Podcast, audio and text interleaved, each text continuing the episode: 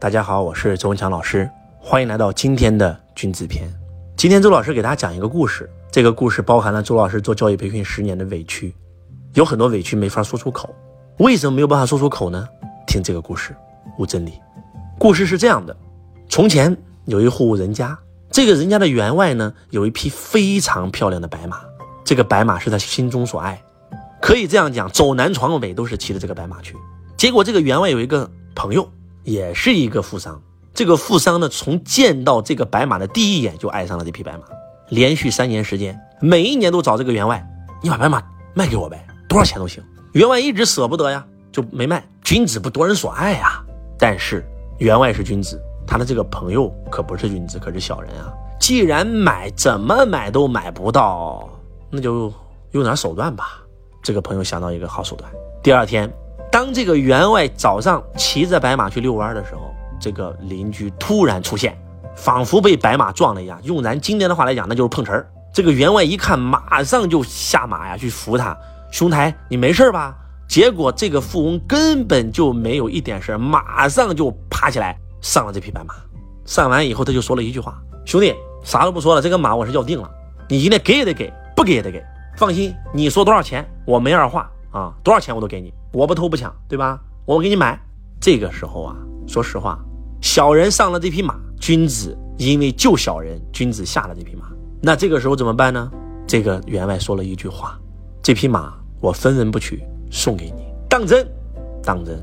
但是我有个要求，你说，不要说一个要求，十个要求都满足你，就一个要求，你不允许告诉任何一个人你是如何得到的这匹马。”员外说：“没问题。”骑着马扬长而去。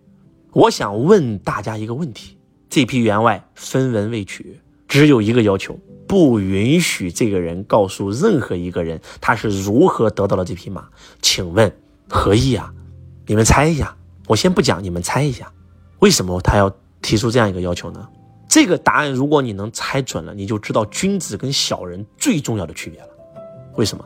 因为这个君子在想，如果你把这个故事讲出来。这个世间以后再也没有君子了，再也没有人看到人被撞了会下马去搀扶了，谁还敢搀？谁还敢做善事儿？这就是这个君子的想法。我想告诉你们，周老师这十年经历的，要比这个员外经历的更加痛苦一百倍、一千倍、一万倍。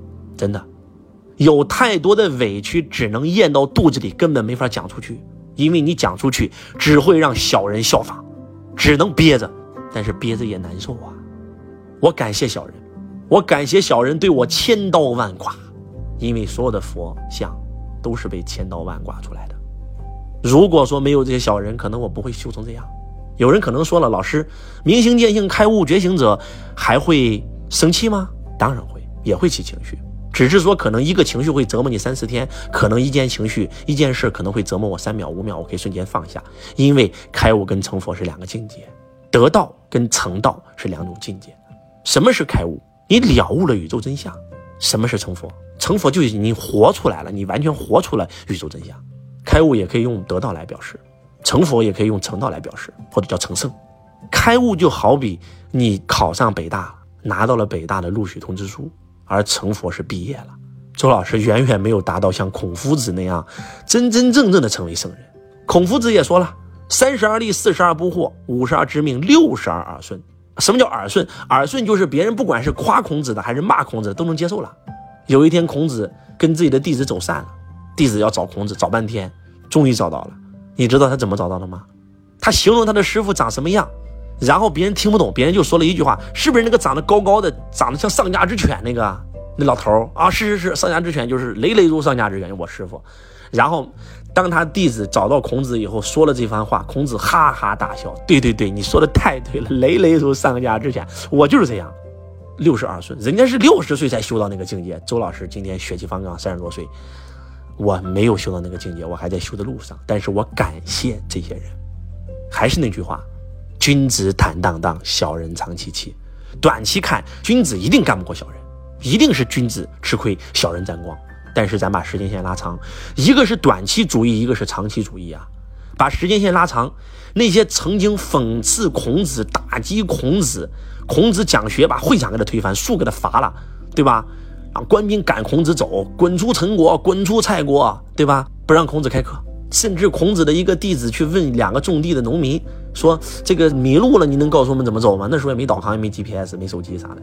两个老人说：“车上坐那老头是谁呀？”，啊那是我的师傅孔夫子。哦，这不是孔圣人呐！哎呀妈呀，这不是无所不知、无所不晓吗？咋连个路都不知道呢？这这这这啥情况？哎，我看你长得一表人才，别跟那个骗子了，忽悠人的，搞传销的，什么玩意儿啊？你跟那老头干啥？还给他交学费？哎呀妈呀！你别你这样，孩子，我跟你讲啊，还单身吧？没成家吧？天天跟一上家犬流落街头啊！说你们好听点，周游列国；说不好听点，那不就逃亡吗？什么玩意儿？留下来给我种地吧！哎，我有女儿嫁给你，行不？啊，你看。弟子说：“谢谢你啊，啊，这个不说算了啊，谢谢啊，走了。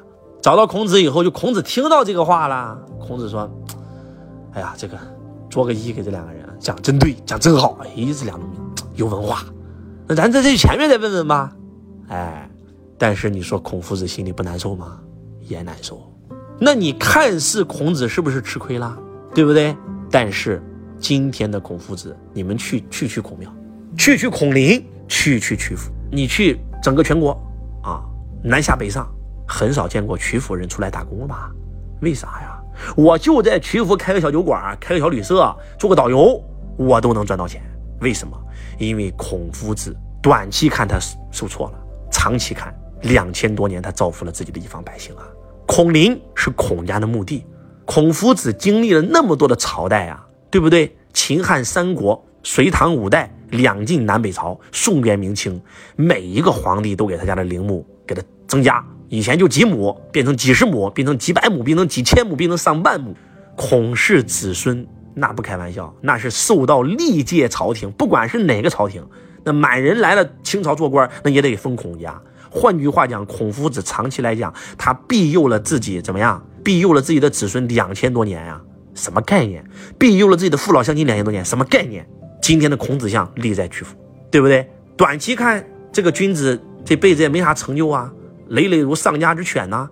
那当年的小人那都比孔子混得好啊。但是今天呢，对吧？孔子安享晚年，对吧？最关键的是，他庇护了自己的子孙后代一方百姓两千五百年。